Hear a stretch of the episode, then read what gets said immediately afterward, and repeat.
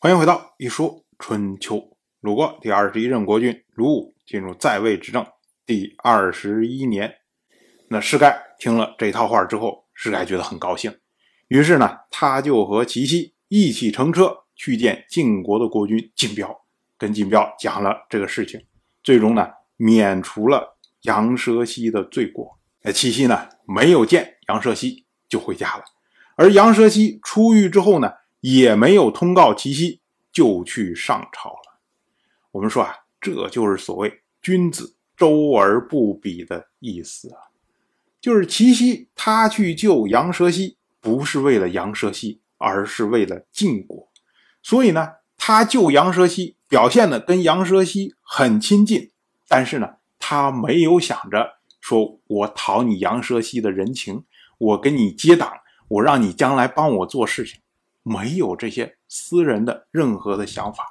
而杨蛇西知道齐奚救他是为了晋国，所以呢，他不会特意去拜谢齐奚，就是要成就齐奚的清誉，不要让大家觉得说啊，好像你齐奚救杨蛇西就是为了将来杨蛇西能够回报齐奚，他不去讨杨蛇西的人情，而杨蛇西呢，也不会特意去拜谢七夕。那两个人看的好像都是很不通事物的这种感觉，但是这就是君子之交淡如水的意思啊。所以我们细品一下，觉得还是很令人敬佩的。同样是本年的秋天，九月初一日食又来了。根据今天的推算，这次日食发生在公元前五百五十二年八月二十日，是一次日环食。那么从西北到东南都可以看到。到了本年的冬天，十月初一，日食再次发生。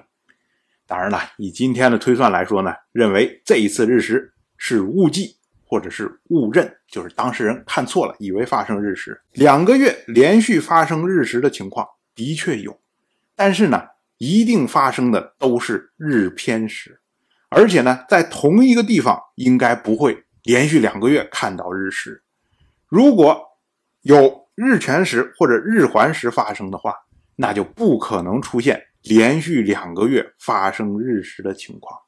那按照春秋的记录，九月份的时候已经发生了日环食，那么十月的时候呢，就应该不会发生日食了。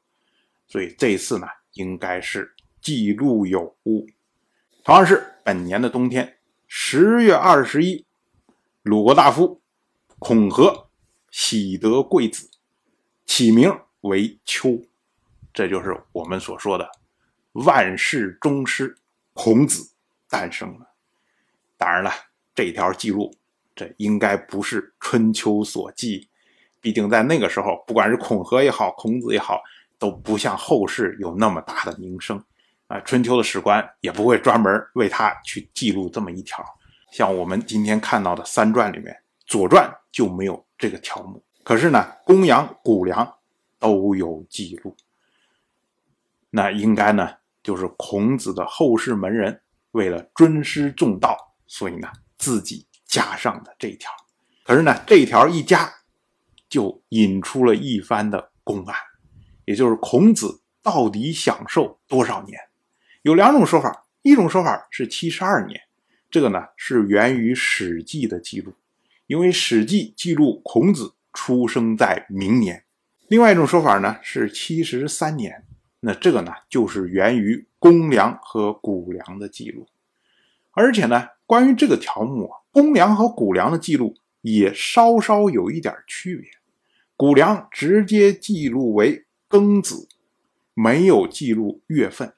那么按照春秋上下文的这个时间来推断的话，这个庚子就是十月二十一，而公羊在记录的时候呢，在庚子前面增加了一个十有一月，那这个呢就画蛇添足了，因为呢十一月没有庚子日，所以应该是公羊在成书的时候有误记的情况，可是呢。公羊继承十一月，就影响了《史记》的作者司马迁，因为春秋所有日期都是采用的周历，那周历的十一月就是农历的明年的元月正月，所以呢，司马迁就以这样哈来确定说孔子是出生在明年，那他应该是享寿七十二年。可是我们知道，这是太史公偶书的错误。当然，我就这么一说，您就那么一听。感谢您的耐心陪伴。如果您对《一说春秋》这个节目感兴趣的话，请在微信中搜索公众号“一说春秋”，关注我。您不仅能得到《一说春秋》文字版的推送。还可以直接和我互动交流，我在那里等待您的真知灼见。